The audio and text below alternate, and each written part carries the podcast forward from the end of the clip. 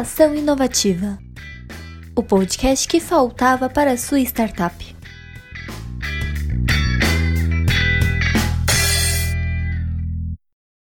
Olá, ouvintes do Estação Inovativa, sejam bem-vindos e bem-vindas a mais um episódio do nosso podcast sobre empreendedorismo e inovação. Meu nome é Maria Tereza e hoje a gente vai falar sobre os benefícios da aceleração para as startups. No último episódio do podcast, nós já começamos a falar sobre esse tema com o Bernard Café, empreendedor, CEO e cofundador da Jovem Gênios. Quem ainda não ouviu o episódio, não deixa de conferir, porque ele está muito bom. E hoje a gente vai continuar falando sobre os benefícios da aceleração, só que dessa vez com um foco voltado para a aceleradora. Para essa conversa, nós chamamos o Murilo Domingos, head de aceleração do Darwin. Murilo, seja muito bem-vindo ao Estação Inovativa. Muito obrigada por participar do nosso programa. E antes da gente começar a falar sobre aceleração startups, gostaria que você se apresentasse um pouquinho, falasse um pouquinho sobre você e também sobre o Darwin. Eu agradeço o convite para participar desse papo com vocês, Maria. Eu sou Murilo Domingos, head de aceleração, então, hoje na Darwin, mas tenho um histórico de empreendedor venho da área mais comercial de marketing, sou formado em comunicação, comecei minha carreira nessa área de publicidade e propaganda e a partir dali conheci o marketing digital, comecei a me envolver mais, principalmente os primeiros núcleos de comunicação digital que nasceram nas agências, na época eu morava em Curitiba, e aí comecei a conhecer esse universo de produtos digitais, serviços digitais, e me apaixonei e resolvi empreender em inovação com tudo que eu tinha aprendido nesse começo da minha carreira. E aí fui empreender, empreendi na área de software para o setor de logística. Fiquei de 2012 a 2006 com a minha empresa. A gente teve uma experiência muito bacana, captamos alguns milhões de investimento com parceiros corporativos. Eu brinco que aprendi a captar corporate venture, mas também aprendi como não dar certo. E foi depois do fim do meu negócio, em 2000, foi 2016 para 2017, é, 2018, daí o Miller me convidou para estar na Darwin e conseguir apoiar um pouco os empreendedores com aquilo que eu também tinha aprendido na minha experiência empreendendo. Acho que isso é um pouco da minha história, de como que eu me proponho hoje a ajudar os empreendedores e um pouco da Darwin. A Darwin é uma aceleradora que já está operando desde 2015, mas tem uma história que começa na década de 80 com a própria CERT, com o próprio ecossistema de inovação de Florianópolis. Então, a gente tem a oportunidade de viajar bastante, conhecer vários ecossistemas de outros lugares do Brasil, e todos eles perguntam para a gente como que Florianópolis tem um ecossistema tão rico, e eu brinco que começou faz muito tempo. Então, CERT é uma das principais sócias da Darwin, e tendo um DNA dela, tanto a história da Darwin começa lá atrás, perpassa pela C Ventures, que foi um fundo de investimento também, uma iniciativa também da CERT, que o Miller, hoje o nosso CEO, também participou. E junto com esse aprendizado que o Miller trouxe da CERT, da C Ventures, e depois da participação dele também na Endeavor, foi o fundador do capítulo Endeavor aqui em Santa Catarina. Acho que o Miller juntou muito bem essas experiências e aí ele traz um conceito que é muito legal, que é a ideia de criar uma Endeavor que investisse. Então, nem tanto uma Endeavor ONG, nem tanto uma C Ventures fundo, mas qual é o meio termo que faz sentido para o empreendedor em relação a apoio e a relação a aporte de recursos. Esse é um pouco o conceito de onde veio a Darwin. Aí em 2015 nasceu o primeiro bet com os primeiros investimentos. A partir do segundo bet já com o modelo corporate venture, é, sendo veículo de investimento de algumas corporações. E estamos chegando agora no nosso bet 9, nona turma, quase 70 startups investidas, em torno de uns 20, 25 milhões já aportados esse ano é um ano super importante para a gente. Ano passado, desse ano, a gente vem ampliando a empresa com novos negócios. Então, a gente lançou a Hard, que é uma aceleradora também mais voltada para um, a indústria 4.0. Já lançou a Origem, uma iniciativa, uma empresa de capacitação, de cursos para empreendedor. Então, hoje a gente está conseguindo cada vez mais crescer e apoiar empreendedores em toda essa jornada, desde o começo até o final dela. Então, resumo rápido aí um pouco do meu aprendizado, um pouco da Darwin hoje como atuação. Legal, obrigada novamente pela sua participação. E para começar a nossa conversa, eu quero saber quais foram as mudanças que a pandemia causou no formato do programa de aceleração de vocês, porque a gente sabe que esse foi um ano de muita adaptação, muita mudança e com certeza alguma coisa aí na forma como vocês trabalhavam deve ter mudado, né? Conta um pouquinho pra gente como é que foi. É, acho que a gente, como todo mundo, foi surpreendido pela pandemia, né? Então, para a gente foi bem especial e marcante, porque parte do nosso processo seletivo ele é presencial e a gente sempre fez questão de ter uma etapa presencial para ter uma conexão com o empreendedor, ter uma proximidade, uma avaliação mais olho no olho. E é para a gente é um evento bem importante, que é o Darwin Day. Então, um evento que a gente envolve todos os parceiros, muitos colaboradores dos parceiros. Então, a gente estava com esse evento programado, já sendo todo organizado para o dia, se eu não me engano, dia 13 de março. No dia 12 de março, a gente estava todo o time no aeroporto indo para São Paulo quando começou a explodir a Covid e tivemos que cancelar o evento um dia antes de ele acontecer, porque entre os convidados já tinham pessoas confirmadas, e aí a gente tinha mais de 150 pessoas confirmadas só de avaliadores, mais de 100 é, empreendedores que iriam participar. Então a gente tomou a decisão de não realizar o Darwin Day. E isso foi um impacto direto, porque todo o time voltou para Florianópolis com todo um desafio de remodelar não só o evento que estava tudo organizado para acontecer no dia seguinte, mas como que a gente ia fazer um evento online que permitisse que a gente conseguisse fazer as avaliações num curto espaço de tempo. E então foi um plano de emergência, plano de contingência de como que a gente conseguiria conduzir essa avaliação que tinha sido interrompida no meio. E aí foi adaptação, eu acho que é, é a palavra desse ano e é uma palavra que para a gente significa muito, porque é um pouco do que motivou a Darwin a se chamar Darwin, é o acreditar efetivamente que a adaptação é o diferencial que um empreendedor, que uma startup vai ter no mercado.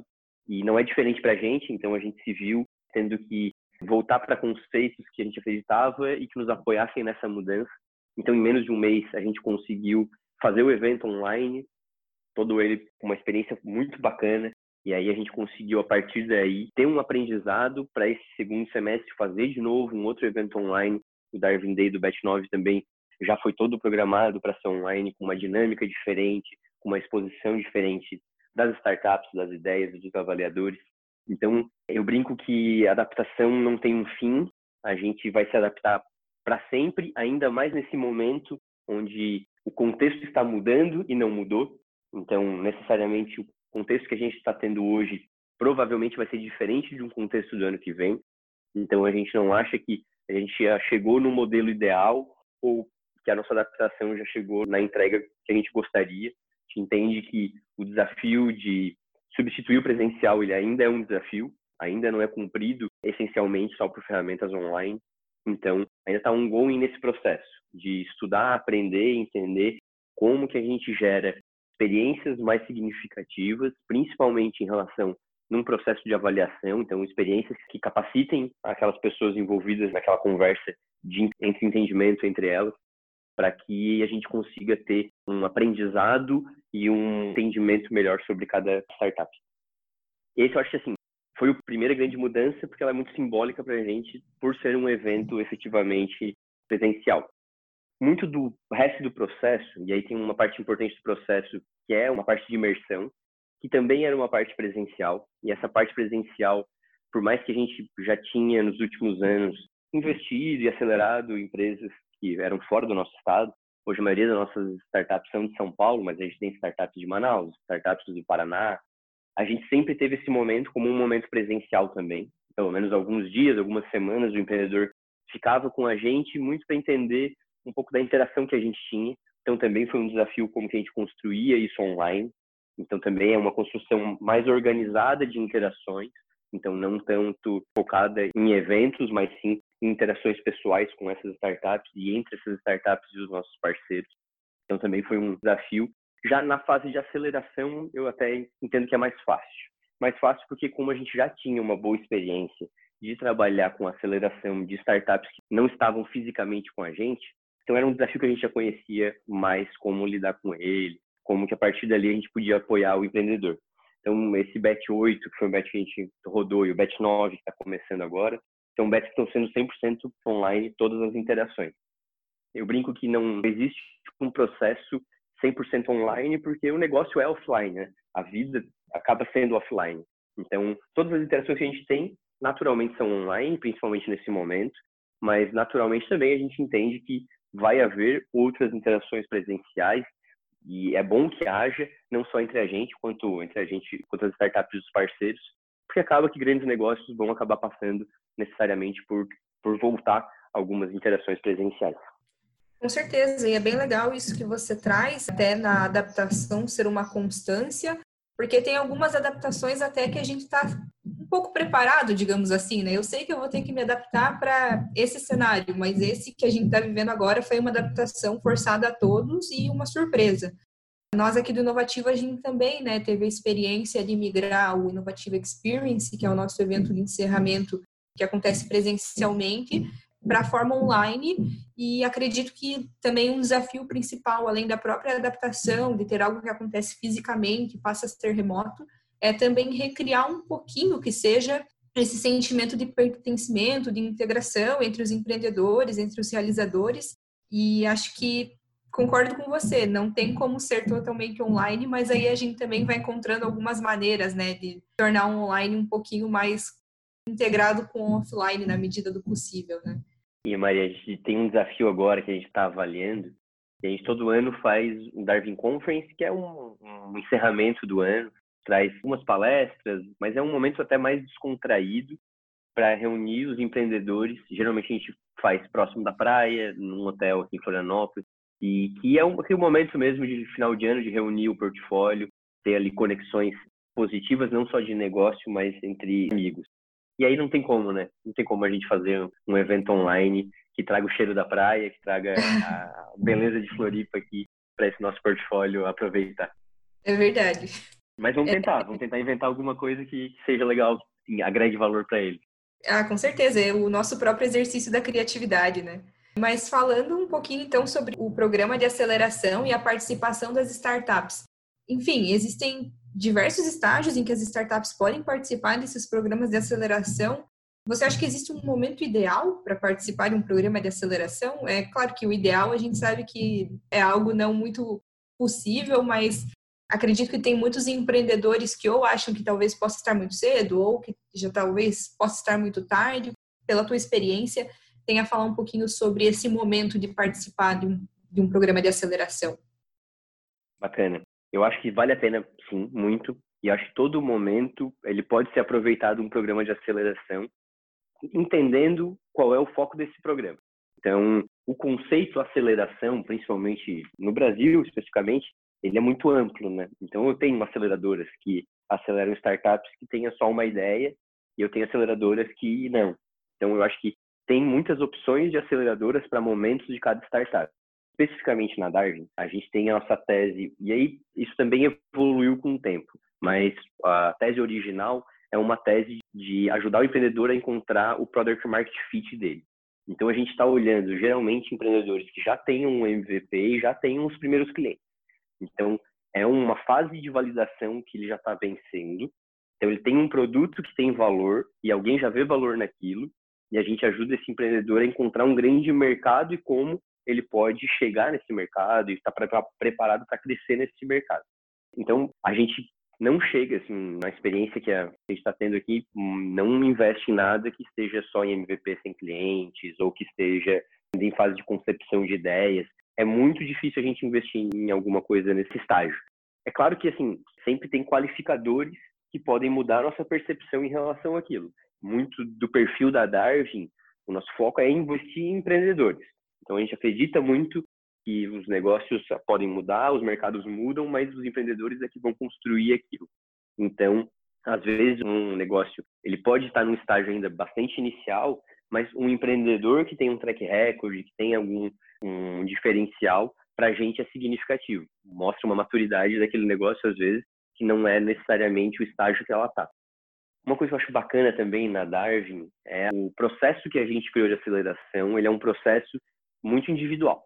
Então, eu tenho um processo seletivo, claro, que envolve centenas de startups, mas no final as minhas turmas são turmas limitadas, a gente não tem até um limite efetivo, mas historicamente a gente está investindo aí de 6 a 10 startups por batch, e aí cada startup tem o seu plano de aceleração.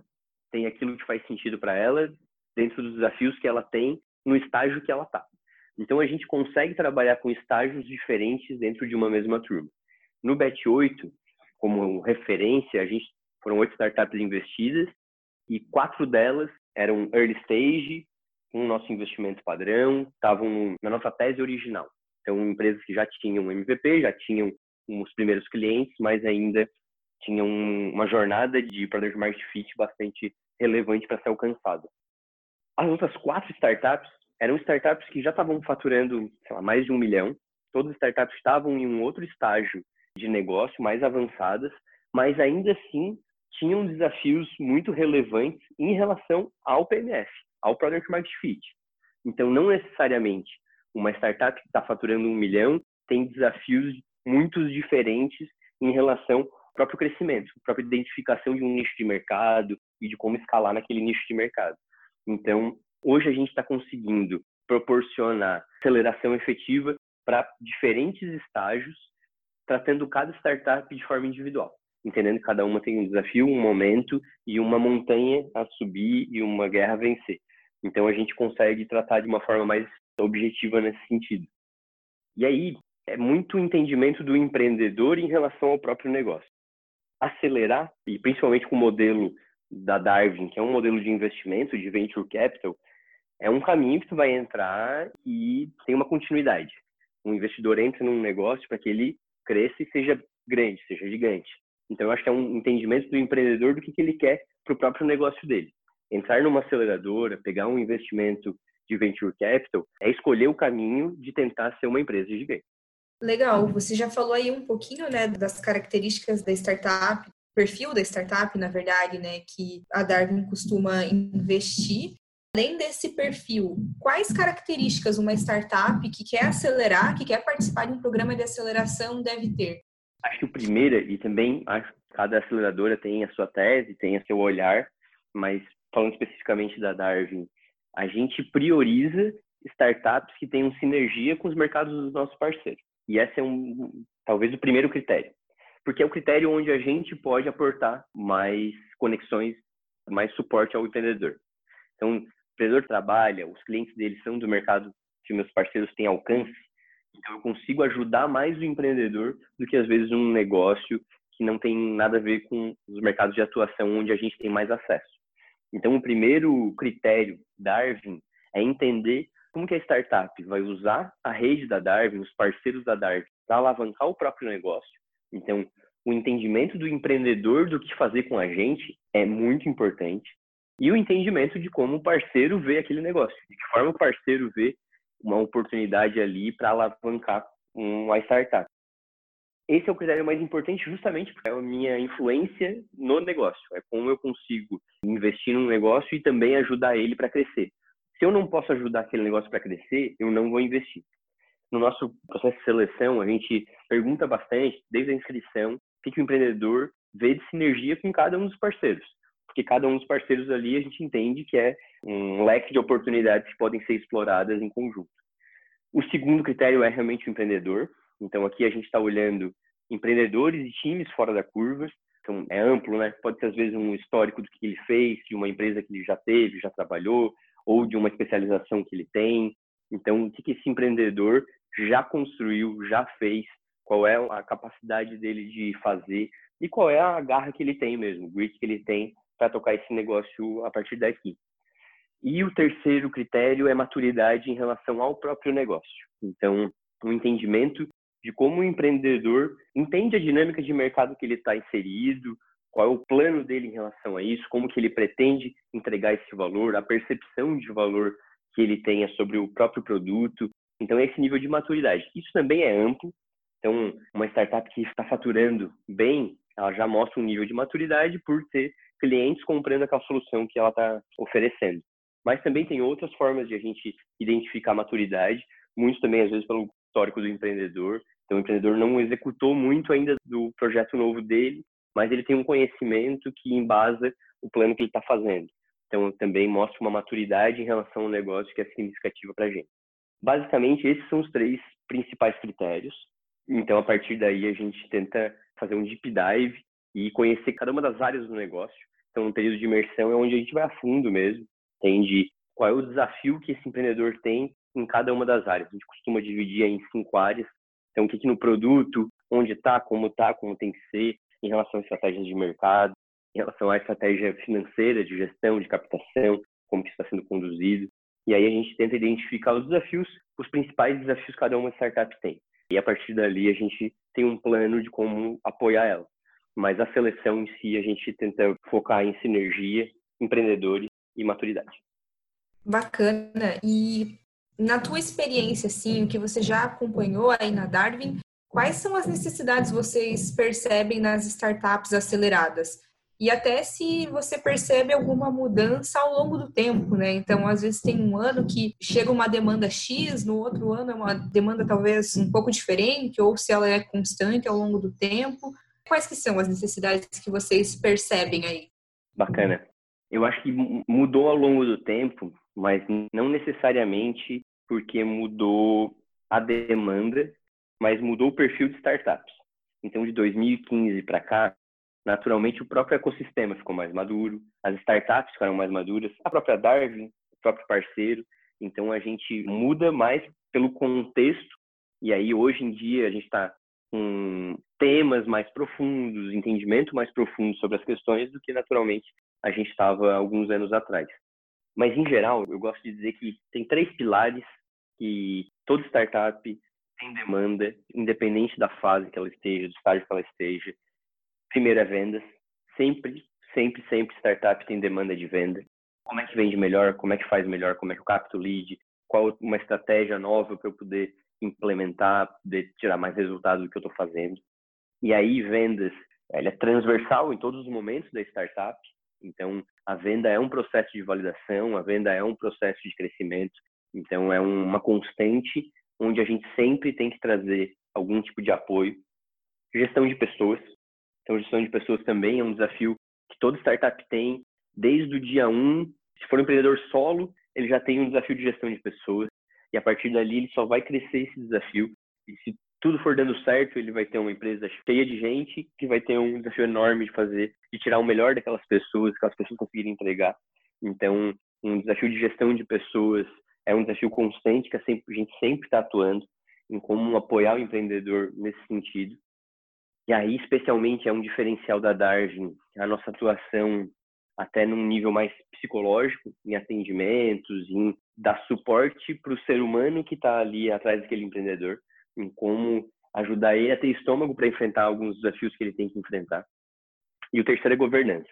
Então, governança é um desafio também de toda startup, então um desafio começa a ser mais palpável quando começa a receber investimentos e a startup tem que começar a responder para os investidores, tem que começar a ter uma relação com o investidor que gere segurança, que gere confiança nas duas partes. Então, governança sempre é um desafio também, a gente sempre tenta apoiar em como transformar aquela relação o mais transparente possível e o mais sinérgica possível para privilegiar um negócio. Temos um conteúdo sobre governança para startups e esse era um tema que as próprias startups sentiam que era um desafio e não sabiam onde pegar e consultar um material mais na prática. Exato, exato. E assim, acho que um fator importante é entender que cada um desses três temas tem um nível dependendo do estágio da startup. Então, uma startup early stage que entra na Darwin, a gente tem um nível de governança que seja o nível adequado para o tamanho dela. Ela não pode ter um nível de governança muito maior, onde tire o foco dela no negócio que ainda está para dar certo, para fazer uma organização de gestão que ainda não faz sentido ter. Então, uhum. muito do que a gente traz, às vezes, é um pouco do bom senso de entender o que, que é suficiente e o que, que é razoável para o meu momento. Então é uhum. normal, às vezes, a gente trazer um empreendedor, trazer para a gente uma demanda assim. Cara, eu estou com dificuldade em gestão de projetos. Queria uma mentoria de alguém de Agile, de Scrum, para eu conseguir fazer a gestão do desenvolvimento de software melhor. Quando a gente vai no detalhe, a gente vê que o empreendedor tem uma boa gestão. Para aquele momento dele, a gestão é adequada. Ele não precisa uhum. colocar mais energia ali para melhorar aquilo que já está bom, sendo que tem outras partes do negócio que precisam de mais energia. Isso a gente sempre tenta muito trazer o CEO, principalmente quando tem um CEO com um perfil mais técnico, esse cara tem que ir para o mercado. Então, uhum. geralmente o desafio da empresa está muito mais ligada ao mercado, ao cliente, do que internamente. Então, saber conduzir quanto eu estou botando de energia em cada um desses desafios, ele tem que estar muito bem regulado para o meu objetivo, para o tamanho que eu tô. Então, assim, a gente criar uma estratégia de vendas ou construir uma máquina de vendas uma startup que ainda não encontrou o ICP é colocar energia no momento errado. Então, a energia tem que ser colocada em qual é o processo que eu levo essa startup, ou que eu ajudo essa startup a acelerar esse processo de encontrar o cliente dela. Depois, quando isso estiver um pouco mais consolidado, como é que eu apoio um processo de vendas com esse objetivo? É claro que as coisas acontecem de forma simultânea, acontecem de forma concomitante muitas vezes, mas a ideia é conseguir usar os poucos recursos que uma startup tem, bem direcionado para aquilo que vai dar para ela uma outra oportunidade, um outro estágio para outros desafios. Bacana. Pensando agora na nossa diversidade, né? O Brasil é um país enorme e muito rico culturalmente falando. É, existe uma fórmula, uma técnica para alcançar startups que fogem do eixo Rio-São Paulo e como que uma aceleradora pode atingir desde o empreendedor lá em, no norte do país, sabe? Perfeito, Maria. Eu acho que esse é um trabalho que, assim, eu me surpreendo com como a gente consegue fazer bem e alcançar bastante startups que estão fora realmente desse eixo Rio-São Paulo. E aqui eu acho que a nossa estratégia que deu muito certo vem um pouco também do nosso DNA, de uma parte da equipe da Darwin que é super relevante, que o pessoal hoje dá origem, que é uma estratégia de comunidade. Então, o Otto e o João, que sempre encabeçaram essa estratégia dentro da Darwin, que foi de como a gente chega nos locais onde o empreendedor precisa de algum apoio. Então, a gente já rodou o programa em Manaus, já rodou o programa no Acre, já acelerou startups, já conheceu startups, acho de todo o Brasil. Acho que uma das estratégias mais bacanas que eu gosto para dar visibilidade para a gente no que está fora do eixo é o nosso programa de embaixadores. Então, hoje a gente tem embaixadores da Darwin em todos os estados do Brasil. E aí é uma pessoa da comunidade voluntária, da própria ecossistema da região, que como embaixador do Darwin ajuda a gente a identificar os bons negócios e ajuda aquele ecossistema a trazer conteúdos que a Darwin também possa oferecer, que é suporte que a gente pode oferecer de alguma forma para aquele ecossistema. Então a gente tem um, uma rede muito bacana de pessoas interessadas em ajudar empreendedores e junto com a gente buscando esses empreendedores que a gente pode mais ajudar. Eu acho que essa é uma das estratégias mais assertivas que a gente fez em relação a colocar pessoas, a ter pessoas de carne e osso de verdade nesses lugares. Então não basta a gente ir para Fortaleza uma vez por ano para tentar captar startup. A gente tem alguém lá em Fortaleza sempre, sabe?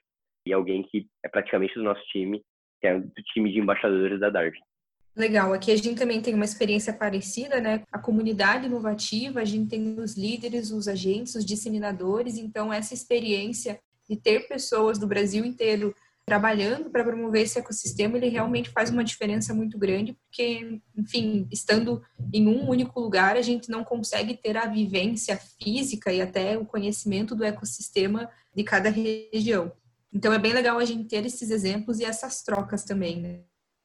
Sim, eu acho que outra coisa que ajuda a gente a se posicionar e encontrar bons negócios fora do eixo Rio-São Paulo também é as parcerias que a gente faz com outros programas. Então, Inovativa já é um programa parceiro nosso há bastante tempo já muitas startups que passaram pelo Inovativa acabam passando também pelos programas da Darwin, acabam entrando no nosso radar, que é uma forma também que a gente qualifica as startups que chegam para a gente, né, através de programas, outros programas de inovação e outros hubs de inovação também são próximos da gente.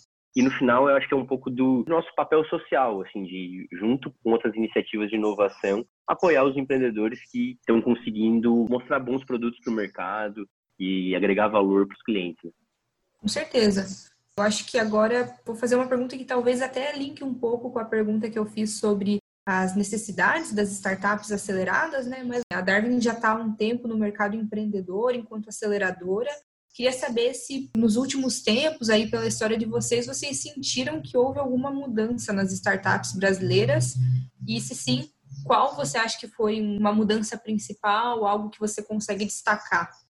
Legal, bacana. Vou falar até mais do escopo da Arvin, e aí claro que um universo de startups brasileiras é muito maior do que necessariamente o que a gente acaba acompanhando, mas tem aí pelo menos acompanha umas mil, mil e quinhentas startups por ano. Eu acho que maturidade. E aí, maturidade, assim, sem querer ser pejorativo, mas hoje um evento de startup com Demo Day é bem menos importante do que era cinco anos atrás. Então, hoje a startup está buscando efetivamente como criar negócio. E criar negócio parte de criar valor para o cliente. E criar valor para o cliente parte de estar junto com o cliente, de conhecer o cliente, de acompanhar o cliente, e menos de estar em demo days. Então, saber pesar isso, o que, que eu estou colocando a minha energia para fazer o quê, eu acho que isso vem melhorando muito. E aí é natural, eu acho que teve. Talvez a gente já tenha passado um pouco do hype das startups, então acaba. Talvez não seja mais tão moda quanto foi alguns anos atrás. Então, hoje, quem ainda aposta nesse modelo, ainda quer continuar esse caminho, tem que levar com uma seriedade, e a seriedade é o resultado que está se buscando, com um nível muito mais forte. E eu acho que essa é uma mudança não só das startups, quanto do próprio ecossistema. Então, outros programas de inovação ou outros parceiros corporativos também estão mais maduros nessa relação, entendendo melhor o que, que eles podem fazer junto com uma startup. Então, a grande mudança que vem acontecendo no nosso ecossistema é essa maturidade, encarando startup não como uma brincadeira, não como um hobby, mas como um negócio, como uma cadeia de valor que é importante para o crescimento do nosso próprio ecossistema, das próprias empresas que consomem esses produtos. Bem legal. É legal a gente também fazer essa retrospectiva, né? Que a gente vai acompanhando porque acontece muita mudança, mas como a gente está nesse fluxo de dia a dia do trabalho, às vezes tem coisas que a gente só percebe mesmo quando a gente para para analisar, né? Então é sempre legal a gente fazer esse resgate para ver como que as coisas andaram e até olhando para trás conseguir meio que ter uma ideia de talvez para onde as coisas vão também, né? Perfeito. A gente consegue saber um pouco o que vai acontecer aqui, vendo o que aconteceu nos Estados Unidos. É claro que a gente tem diferenças culturais muito grandes, mas o ecossistema de investimento, principalmente lá, está num patamar muito mais avançado e mudanças que aconteceram lá é, possivelmente devem acontecer aqui também. Então, essa jornada de maturidade das startups, próprio crescimento dos investimentos feitos, acaba gerando outras oportunidades, ou acaba sendo uma consequência, também vai acontecer aqui. Então, assim, claro que a gente sempre está de olho no que está acontecendo lá, a gente vê boas expectativas, hum, esse mercado tende a crescer muito ainda aqui no Brasil. Acho que a gente está num momento ótimo de trazer realmente esse momento de maturidade, eu acho que é um game change, que é onde a gente começa a fazer startup dar dinheiro, fazer startup dar resultado e dar negócio, assim. E eu acho que isso é o que vai perpetuar esse negócio por muito mais por muito mais tempo ainda. Legal. Murilo, nós estamos chegando ao fim do nosso episódio, mas antes da gente encerrar, se você quiser deixar um recado final aos ouvintes, o espaço é todo seu. Obrigado, Maria. Eu quero primeiro agradecer a vocês pelo convite. A gente já acompanha o programa inovativo há muito tempo, já tem relação com várias startups que passaram pelo programa inovativo.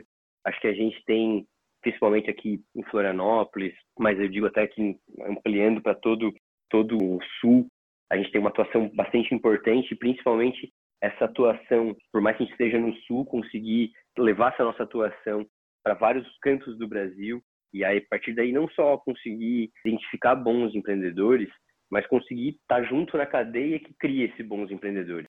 É claro que o nosso aporte é 1%, é pouca coisa. No final do dia, a gente investe em empreendedores porque a gente acredita que neles que vão fazer o negócio acontecer. Assim.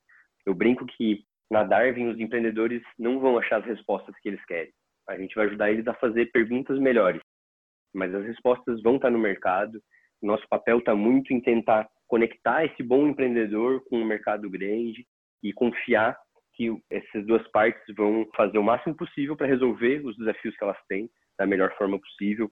Então, eu acho que esse nosso papel em tentar agregar 1% para aquele empreendedor ser um empreendedor melhor e a partir dali ter grandes negócios, bons negócios com todo um ecossistema que depende daquilo, eu acho que é o caminho que a gente está seguindo e a gente está, apesar de ser um ano muito atípico, é um ano também de oportunidades. Então, muitas startups tiveram problemas com esse ano, outras startups tiveram vantagens e a adaptação, como a gente estava falando no começo, é uma constante. A gente está no meio dessa jornada de adaptação e espera poder contribuir muito com muitos empreendedores ainda que estão passando por esses desafios e que estão querendo trazer para o mercado negócios aí fantásticos e disruptivos. Perfeito. Mais uma vez, muito obrigada pela sua participação e a gente agradece também aos ouvintes do Estação Inovativa que nos acompanharam até aqui.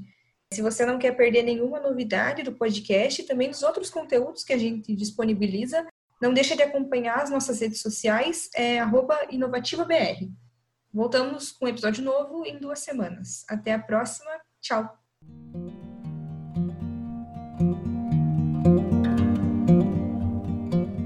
Esse podcast foi produzido pelo Inovativa Brasil, política pública realizada pela Secretaria Especial de Produtividade, Emprego e Competitividade do Ministério da Economia e pelo SEBRAE com execução da Fundação CERT.